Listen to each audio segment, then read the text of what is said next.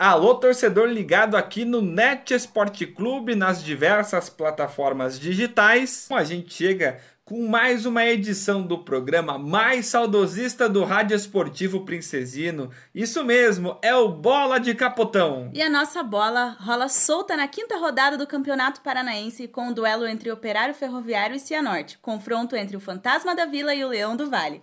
E quais são os assuntos do nosso programa de hoje, Sebastião? Vamos falar sobre uma final de campeonato decidida entre Operário e Cianorte, a história por trás dos dois mascotes, música e muita história para você. Está em casa, no carro, no plantão do trabalho? Então aumente o volume, porque o interminável mês de janeiro acabou e o Bola de Capotão já começou. Eu sou Juliana Belafronte. Você é Juliana Belafronte, mas eu recebo uma informação aqui que não podemos começar o programa sem antes colocar uma bomba. É isso mesmo, bomba! A produção deste programa me informa que um dos apresentadores do programa Bola de Capotão está em dúvida sobre quem torcer quando se fala em operário ferroviário e Cianorte. Você está em dúvida, Sebastião? Não, eu não estou em dúvida e você sabe muito bem que quem está em dúvida nesse programa é você, Juliana Belafronte. É, estou em dúvida mesmo. Então, depois da vinheta, você explica toda essa história direitinho, tira a dúvida do nosso ouvinte. Eu sou Sebastião Neto. Então, agora sim, está no ar a terceira edição do programa Bola de Capotão aqui no Net Esporte Clube.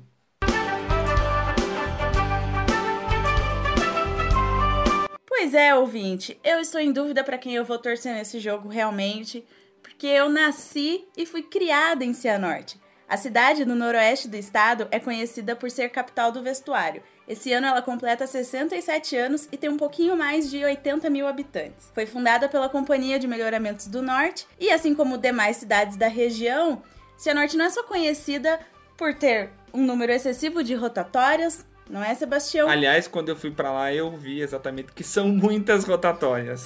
são muitas mas ela é também conhecida pelo seu planejamento urbano, cheia de praças, pistas de caminhada, as ruas são muito largas, enfim.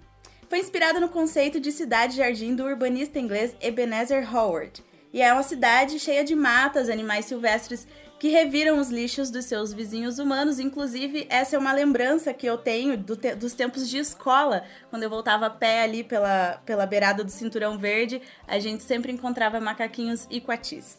Bom, e do esporte, Juliana? Que lembrança que você tem do esporte, do futebol, do Cianorte especificamente? Bom, eu nunca fui ligada em esporte, né? Até porque o Cianorte era um time muito pequenininho, nunca havia ganhado nada muito grande ou que eu considerasse importante até o ano de 2005. Naquele ano eu tinha 13 anos e o Cianorte jogou contra o Corinthians. Eu tava tranquila, mas o meu irmão, Francisco, ele tava um pouco dividido. Afinal, quando a criança que torceu a vida toda para um time grande achou que ia ver um confronto desse, Sebastião? Bem difícil. Pois é. É claro que o Albino Turbay não tinha estrutura para receber esse evento. Então o jogo aconteceu em Maringá e eu lembro que a gente assistiu o jogo numa TV tubo 21 polegadas na casa do nosso vizinho. E foi incrível, o dia seguinte foi mágico, porque a gente não conseguia falar de outra coisa que não fosse a vitória de 3 a 0.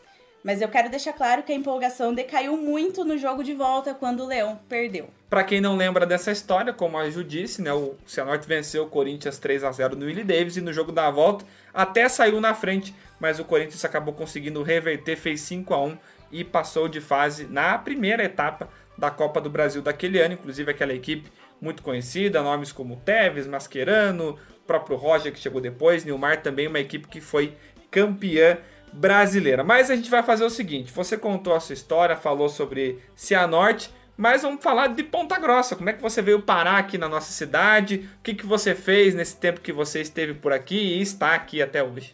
Pois é, chegou o ano de 2009 e eu precisei fazer vestibulares.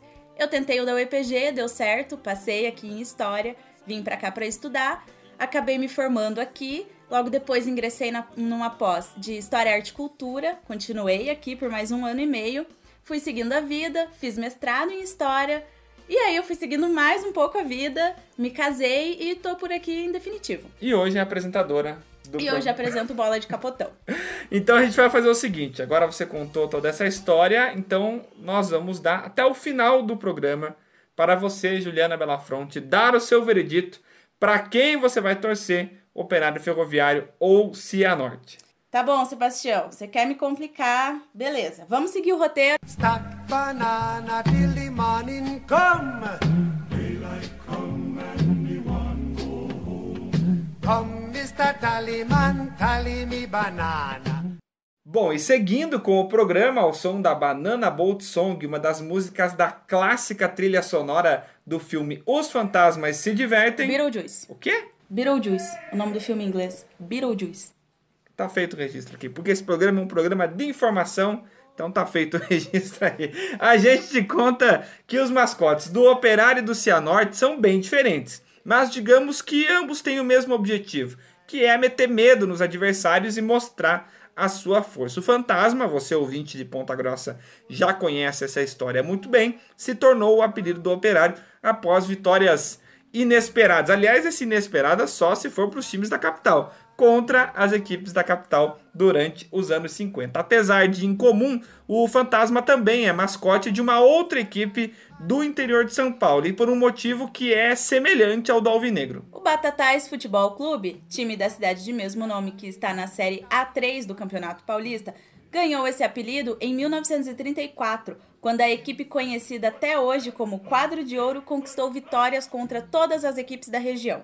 Com a fama, os adversários e a imprensa da época apelidaram o clube de Fantasma da Mogiana, em referência à estrada de ferro da Mogiana, que ligava a região de Ribeirão Preto ao Triângulo Mineiro. Batatais, que ficou muito conhecido, na verdade, né, voltou ao cenário nacional em 2017 na Copa São Paulo de Futebol Júnior, quando o time chegou na final da competição e tinha como principal destaque o Gerson, que era o famoso goleiro gordinho, né? ele não era muito alto, ele mesmo disse em entrevista que sabia que estava gordinho, mas foi muito bem durante a competição, nas quartas de final contra o Botafogo. Pegou três cobranças, o Batatais foi à semifinal, perdeu para o Paulista de Jundiaí, mas aí o Paulista tinha um jogador irregular e o Batatais foi à final contra o Corinthians, acabou perdendo e ficando com o vice-campeonato da Copinha. E o Operário e o Batatais estão ligados por um jogador que fez muito sucesso nas duas equipes, o atacante baiano, que aqui em Ponta Grossa, aqui no Operário, foi muito bem, foi artilheiro do Campeonato Paranaense, fez o gol de bicicleta contra o Coxa no ano do centenário,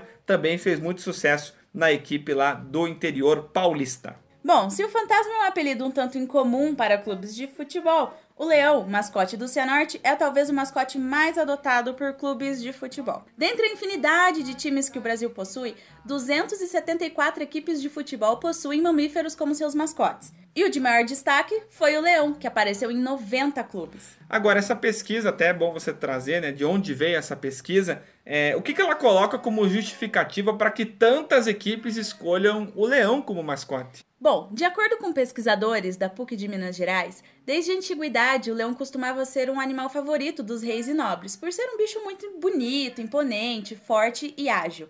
Além disso, o leão não é especializado em apenas um tipo de presa. Ele é um caçador oportunista. É um animal que pode se alimentar de presas fáceis, bichos velhos, jovens, abatidos por outros animais, ou seja, não tem caça ruim para o leão. O que vem, ele devora. Aliás, eu quero aproveitar para Agradecer demais também o pessoal da Associação Avante Fantasma, toda a equipe lá, o Jean Martins, o João Paulo, toda a turma, o Alisson Antero, também todo aquele pessoal, gente boa, e que citou o Bora de Capotão na última edição do Papo de Boteco, então a gente fica muito feliz com essa lembrança de pessoas que acompanham e que torcem muito, estão no dia a dia do Operário Ferroviário. Falando em Operário, abraçar também a assessora de imprensa do Operário Ferroviário, Bianca Machado, ouvinte assíduo aqui do nosso Bola de Capotão, e também a Mariana Alves, que nos escuta lá em Curitiba. Você também tem salves aí, Juliana? Tenho, tenho salve sim. Quero mandar um beijo e um abraço para todo mundo de Cianorte que eu conheço, né? Eu não conheço os 80 mil habitantes,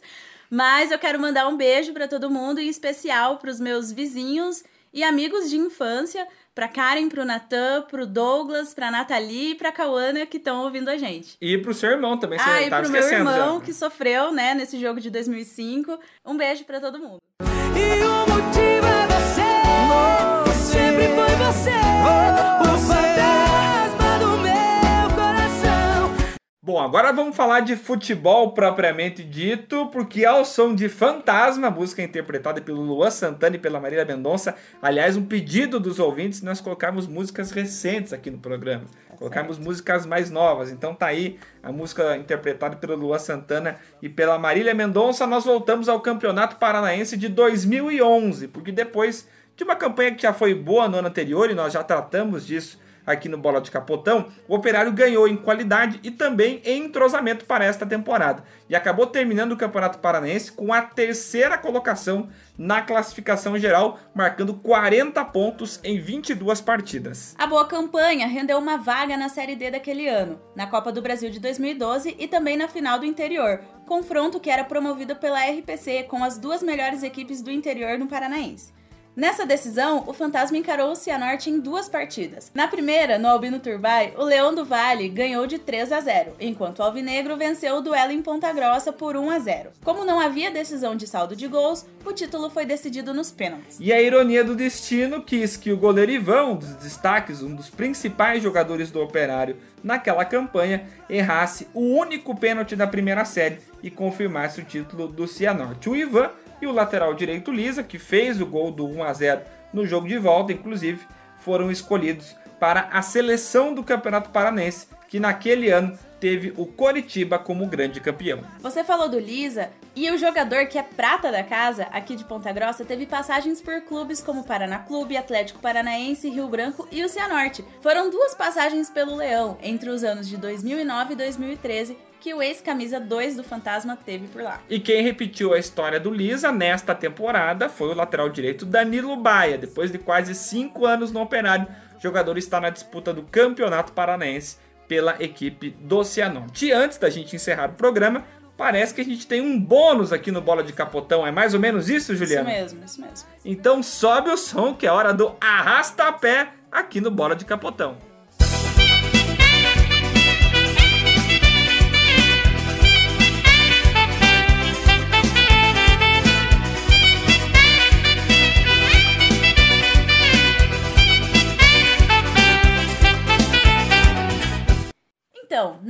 Semana o Operário encara o Barbalha do Ceará pela primeira fase da Copa do Brasil. O jogo vai ser no estádio Inaldão em Barbalha, cidade que tem um fato muito curioso aí. Lampião e seu bando estavam seguindo em direção a Juazeiro do Norte quando passaram pela principal rua de Barbalha no ano de 1926. Foi apenas uma passagem, tá? O Lampião foi convocado para participar do Batalhão Patriótico, que era uma milícia criada para combater a coluna Prestes em troca, o cangaceiro receberia a patente de capitão e a anistia pelos seus crimes. E é importante dizer também, falando de futebol, que o Operário busca a sua primeira vitória fora de casa na Copa do Brasil. Em 2016, o Operário jogou dois jogos fora de casa, empatou com o Criciúma em 1 a 1 e perdeu para o Paysandu placar de 2 a 0 e o Lucas Batatinha se entrar em campo contra a equipe do Barbalha pode se isolar na artilharia do Operário na história da Copa do Brasil. Isso porque o time tem quatro gols e esses quatro gols foram marcados por quatro jogadores diferentes: o próprio Lucas Batatinha, o Juba, o Washington e também o sérvio Marco Perovic, que não tem lembranças nada boas o torcedor tem do nosso Marco Perovic. Pois é, torcedor ouvinte, a gente vai chegando ao final do programa. Não vai chegando no final do programa. Nada disso. Antes nós vamos à pergunta que não quer calar. Juliana Belafronte Silva. Jogo entre Operário e Cianorte. Para quem você torce? Bom, tá. Vou responder então. Eu vou eu vou torcer pelo Fantasma, mas mas com um coraçãozinho aqui na esperança de que o Cianorte consiga uma vaga na Série D do Campeonato 2021. Pode ser? Tá ótimo, tá combinado. Tá é por essas e outras que eu me casei com você. Sempre decisões acertadas, decisões coerentes da nossa Juliana Bela Fronte. Agora sim nós vamos embora porque chega ao fim o programa Bola de Capotão com produção de Sebastião Neto e Juliana Belafronte, com o apoio técnico de Maurício Peraceta. A gente vai ficando por aqui e promete voltar no próximo domingo, antes do duelo entre Operário Ferroviário e PSTC. Um abraço a todos e você já sabe, siga a melhor cobertura do esporte em Ponta Grossa. Siga o Net Sport Clube no Twitter, Facebook, Instagram e também no Spotify e no YouTube. E é claro, acesse o www.netsportclube.com.br.